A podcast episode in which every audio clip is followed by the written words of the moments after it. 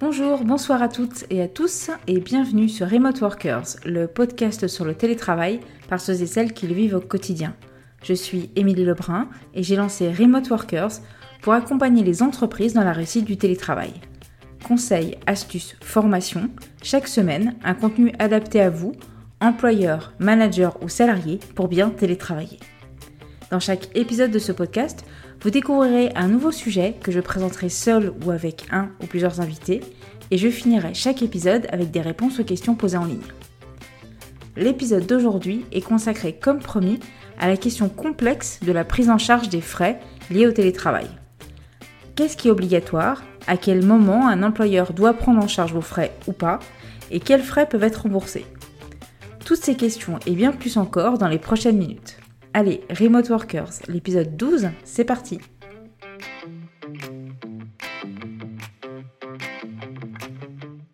Bienvenue donc dans ce nouvel épisode et avant de commencer, je prends quelques secondes pour vous rappeler que si vous aimez ce podcast, soutenez-le en le notant et en le commentant sur la plateforme sur laquelle vous l'écoutez. N'hésitez pas aussi à m'envoyer vos questions ou des idées euh, en commentaire depuis le site remoteworkers.fr. Alors cette semaine, nous allons parler d'un sujet bien complexe, euh, qui est le sujet des indemnités de télétravail. La question de la prise en charge ou de la non prise en charge des frais euh, liés au télétravail est sûrement la question qu'on me pose le plus depuis, euh, depuis plusieurs mois. Que ce soit par mail, en question podcast, en hotline, soit c'est un employeur qui me demande quelles sont ses obligations, soit c'est un salarié qui me demande si la situation qu'il connaît est légale ou non. Il faut dire que les communications du gouvernement, euh, leurs fameuses questions-réponses qui, sont présentées en mai 2020, euh, n'ont rien arrangé. En, gros, le ministère du Travail a mentionné euh, dans leurs communications et dans les documents que le salarié ne serait pas en droit d'être remboursé des frais découlant du télétravail, sauf si un accord ou une charte le prévoit. Donc, cette annonce était sûrement faite pour de très bonnes raisons, hein, sauf qu'on peut douter de sa valeur juridique, euh, dans un pays où la loi et même la jurisprudence s'entendent pour dire le contraire. Donc, je vais vous donner un petit peu de contexte pour comprendre un petit peu, un petit peu mieux. Euh, donc déjà, jusqu'en 2017, euh, l'employeur avait l'obligation de prendre en charge les coûts qui découlaient directement du télétravail. Donc depuis, donc depuis 2017, hein, la disposition a été complètement supprimée du Code du travail, mais ce qui veut dire en gros que la loi ne prévoit plus l'obligation expresse d'indemniser les salariés. Mais euh, ça n'implique pas euh, que le salarié doit supporter seul euh, la charge des dépenses liées au télétravail. Donc très clairement, l'employeur est tenu de prendre en charge les frais professionnels engagés par un salarié pour les besoins de son activité, qu'il soit dans un bureau ou qu'il soit chez lui. Donc il faut déjà savoir que pour les entreprises qui sont adhérentes au MEDEF, à la Confédération des petites et moyennes entreprises, à l'Union des entreprises de proximité, euh, cette question des remboursements de frais de télétravail a déjà été prévue et est toujours dans le cadre euh, de l'accord national interprofessionnel de 2005. Ça n'a pas changé. Donc, d'une façon plus générale, en fait, euh, nonobstant, j'adore ce mot, nonobstant la, publication de cette annonce du gouvernement en mai, au final, les employeurs sont tenus de prendre en charge certains frais engendrés par euh, du coup par leurs salariés qui sont en télétravail, même si, euh, enfin, en, gros, si le télétravail engendre des frais aux salariés, c'est pas eux de les assumer. Donc c'est une question qui va bien sûr diviser le plus les employeurs. Euh, certains ont déjà l'impression de faire un geste, un pas en avant en autorisant le télétravail, alors que si en plus ça doit leur coûter plus cher ou ça leur apporte des conflits et des inégalités liées au télétravail, bah, je comprends que ça les agace un petit peu. Donc parfum, euh, parfois, euh, certains euh, viennent même me dire que si ça continue, il faudra sûrement leur payer la clim en été, le chauffage en hiver, etc. Donc je peux comprendre que ça les agace, je peux comprendre que ce soit mal perçu aussi, que ce soit vu un peu comme, comme on en fait toujours plus en fait. Et, et c'est pas évident de dépasser ces premières pensées, ces premières limitations, parce que c'est vrai que ça entraîne des nouvelles dépenses et ça entraîne des inégalités entre les salariés. Euh, et il faut réussir à envisager le télétravail euh, plutôt comme une évolution de son entreprise, euh, une évolution de son mode de travail, de son organisation, hein, vraiment, et non pas comme un avantage qu'on va accorder à certains. Et en réussissant à prendre ce recul et en voyant le, télétravail comme un investissement dans l'entreprise, ça permet également de l'envisager comme, comme un moyen de fidéliser vos salariés les faire travailler dans les meilleures conditions. Et puis ça va vous permettre de relativiser effectivement face à ces nouvelles dépenses en les comparant euh, par exemple à des frais de recrutement euh, liés au turnover de, de, vos salariés qui vont forcément bah, se lasser et partir. Euh, ça peut aussi être comparé bah, au manque de productivité lié à l'absentéisme, parfois au manque de motivation, au retard pris à cause des, problèmes de transport. Voilà. Faut vraiment, je vous encourage vraiment à essayer de dépasser cette première question de, de frais et, et de voir ça comme un investissement dans vos équipes et dans le télétravail. Donc j'ai un petit peu dégraissé, mais pour, revenir donc à la question, donc juridiquement parlant, si vos salariés ont un télétravail régulier, il doit être prévu une indemnisation de leurs frais de télétravail. Même pendant la crise sanitaire, même en l'absence d'accord ou d'une charte d'entreprise euh, le prévoyant. Donc, qu'est-ce qui va relever de ces frais professionnels? Qu'est-ce qui peut être pris en charge Et quel est le montant euh, qui doit être pris en charge? Donc, déjà, on va commencer par, euh, par exposer les frais. Euh, qui était déjà au final déjà pris en charge, hein, ce que vous faites déjà en fait, euh, à savoir les frais de transport et les frais de repas. Donc même si votre salarié est en télétravail, hein, euh, le salarié conserve les droits qu'il a acquis et ses avantages comme un salarié classique. Donc je mets des grosses guillemets, même si vous ne voyez pas mes, doigts en train de faire les guillemets, parce qu'en fait il n'y a pas de différence entre un salarié dans un bureau et un salarié en télétravail. Donc les tickets restaurants par exemple restent acquis. On ne peut pas supprimer les tickets restaurants aux télétravailleurs euh, sous prétextant que bah, ne seront plus au travail, donc euh, ils mangent chez lui, donc il n'a plus besoin de ces tickets restaurants. Donc là, on ne, peut pas les supprimer. Et de la même façon, on ne peut pas remettre en question les remboursements des frais de transport.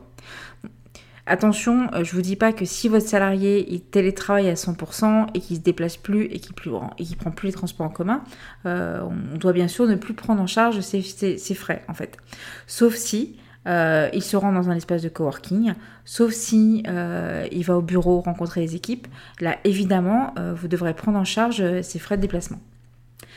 Concernant les autres frais, qui peuvent être liés au télétravail et qui sont pris en charge, l'URSSAF a mis à disposition un tableau hyper clair, pour une fois c'est hyper clair, sur leur site, qui permet bah, d'évaluer la nature des frais et le remboursement.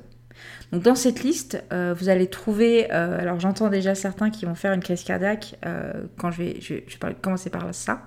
donc il y a les frais fixes, notamment tout ce qui va être question de, loyer, taxes d'habitation, taxes foncières, assurance habitation. Donc on trouve déjà ces premiers frais qui peuvent être pris en charge. On va, on va aussi trouver tout ce qui est frais variables, donc électricité, chauffage, climatisation, voilà. Euh, nous y voilà. Euh, il y a aussi tout ce qui est euh, dépenses liées à l'acquisition, que ce soit mobilier, donc bureau, chaises ergonomiques, lampes, meubles de rangement pour les papiers éventuellement. Sont pris en charge tous les frais liés à l'adaptation d'un local, par exemple si vous avez besoin de mettre en conformité ou d'installer des prises électriques, par exemple, votre bureau. Tout ce qui est matériel informatique, euh, généralement, est déjà pris en charge, hein, mais, euh, on, va, le rappeler. Donc, tout ce qui est ordinateur, imprimante, euh, tout ça est pris en charge, bien évidemment. Tout ce qui va être consommable, donc papier, cartouche, et tout ce qui va être frais de connexion, que ce soit Internet ou téléphone. Donc, voici déjà une première liste de tout ce qui est prévu, entre guillemets, de base, comme frais de télétravail remboursables. En fonction de la nature des dépenses, euh, il peut s'agir soit d'une cote-part, bien sûr, vous n'allez pas vous rembourser l'intégralité du loyer de votre salarié. Hein. Euh, donc ça peut être soit une cote-part par rapport à la place euh, que prend le bureau du salarié dans son domicile, ou ça peut être un remboursement d'une totalité s'il y un justificatif. Donc au final, vous, employeur, vous allez avoir trois options. vous allez avoir l'option de absolument rien prendre en charge et de rien rembourser et donc bah, vous exposer à notamment un redressement. Euh, vous pouvez mettre en place un remboursement sur facture en fonction des dépenses de votre salarié, ou vous pouvez mettre en place un forfait par mois par salarié. Cette dernière option est la plus répandue aujourd'hui dans les entreprises françaises, euh, sachant qu'en plus, euh, depuis la fin de l'année dernière, depuis fin 2019, ils ont mis en place un barème qui a vraiment beaucoup simplifié pour les entreprises le remboursement des frais. à savoir que maintenant, euh, la somme est exonérée de charges sociales euh, dans une limite globale de 10 euros par mois euh, si le salarié effectue une journée de télétravail par semaine. Donc ça va être 10 euros par mois si c'est une journée par semaine, 20 euros par mois si c'est deux jours par semaine, 30 jours par mois si c'est 3 jours, et, ainsi de suite.